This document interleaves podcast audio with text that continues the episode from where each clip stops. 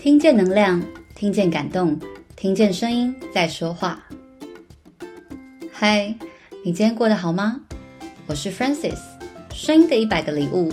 今天要送给你的礼物是，在西雅图停车一个小时要两千块。之前和先生在美国国庆连假的时候去了西雅图，抵达第一天是一个星期六的下午。当天的行程是去一个叫做 Bellevue Downtown 的地区找朋友。我们一到那边就把车子停在靠近要碰面的咖啡厅的路边。结果啊，聊得意犹未尽，就说那等一下一起去附近的公园散散步，再继续聊聊吧。但一开始车停的位置只有两个小时免费，于是先生就自己把车停到另一个地方，再去公园找我们。大概过了四五十分钟后，我们结束聚会，回到停车的地方，看到前方的牌子上面有一行大字写的，也是两小时免费停车。想着我们没有超时，就安心的往下一个景点移动。没想到，就在路上停下来要加油的时候，突然发现，诶，车子的雨刷下被夹了一张小小的收据。一打开，发现。竟然是停车费用的发票，而且金额显示是六十六点五美元，相当于新台币两千块了。我跟先生看到当下都傻了，刚刚停车不是两个小时免费吗？虽然有看到有一张告示写的是超过两个小时需要付一个小时十五块钱，但我们也没超时啊，这六十六点五美元到底是从哪里来的？我们试着扫描发票的 QR code 进入付费系统，的确显示也需要付六十六点五块，这真的是太奇怪了。这个金额不止昂贵，还有莫名其妙。于是我们决定回到刚刚的停车场，看一下是不是有什么我们遗漏的资讯。回到了停车场，这次仔细看了告示板。这个告示板呢是由 Diamond Parking Service 这家公司发布的，一看才发现。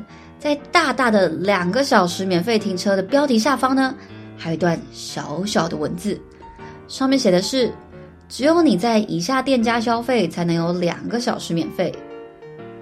另一张告示板写的是：如果有认证的执照可以免费停车，不然的话呢，就是一个小时十五元。如果照这个告示板显示的，显然我们都不属于可以拥有免费停车的资格。于是我看了一下那些店家的名称。店家看起来都是附近的店，但很多都是珠宝店跟按摩店。终于看到一家饮料店，想说花个六块左右买杯饮料换停车资格，嗯，也还算可以接受啦。于是我就去了饮料店，先生开车在街区绕。经过刚刚的停车之乱，他不太敢在这个商圈停下来。不料，当我到饮料店的时候，发现饮料店已经打烊了。我又往旁边的商店走去，是一家女装店，也在可以折抵停车费的店家名单上。又想了，嗯，如果花个十几块、二十几块买件衣服或配件，那换来不要付这个六十几块的停车费，好像也可以接受。于是呢，又走进了那家女装店。还记得我走进去的时候，在柜台的女店员正在跟别的顾客讲话，连看我一下也没有。我走到里面，先看了一条薄薄的围巾，一翻开价格，两百多块。再看看其他的帽子、小东西之类的，没有哪个价格是低于一百五美元的啊。这样我好像没有办法解决我的问题，于是我就默默的走出来。柜台的店员一样没有跟我说任何一句话，仿佛我不存在似的。不晓得是不是很多像我一样的人，只是为了要付停车费来消费，结果都铩羽而归。走出门，在女装店的左边的店家，看起来也是可以在折抵停车费的店家名单上。虽然单看店名不太清楚在卖什么，我想还是硬着头皮再去试一次。这家店比女装店小一点，卖的只有一种商品——彩绘玻璃杯。原本想说，嗯，那买个漂亮杯子当做纪念品，好像也可以试试。殊不知，这些杯子啊，不是拿来喝饮料的，都是用来装蜡烛的，所以特别厚重，也特别的贵。我随便指了一个杯子询问价格，一个要一百二十美元，就算小一点的也要八十美元。天哪，全部都比停车费还要贵！听完心都凉了。我沮丧的回到车上，看来消费这条路行不通。但我们还是觉得很生气，也很困惑。明明告示就是写一个小时十五元，我们就停不到一个小时，最多最多他也是给我们扣十五元加税，怎么也算不到六十六点五块啊！于是先生开始搜寻 Diamond Parking Service 这家公司的资讯，想不到啊，一搜寻发现有另一个网站跳出来，这个网站名称叫做 do not pay. dot com。这个网站提供的服务就叫做 Do Not Pay，中文的意思就是不要付钱。官网里面就写着，如果你遇到不合理的停车收费，像是被 Diamond Parking 这种停车场收取过高的钱，欢迎来找我们。先生又研究了一下 Do Not Pay 的商业模式，看起来 Do Not Pay 是在训练一些 AI 律师，会帮你处理一些申诉跟法规问题。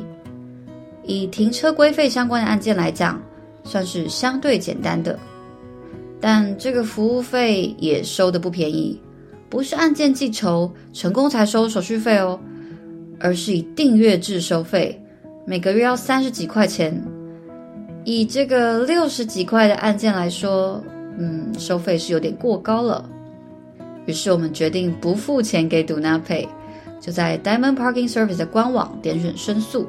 并寄了 email 说明我们遇到不合理的收费，希望可以得到一个解释或调整收费。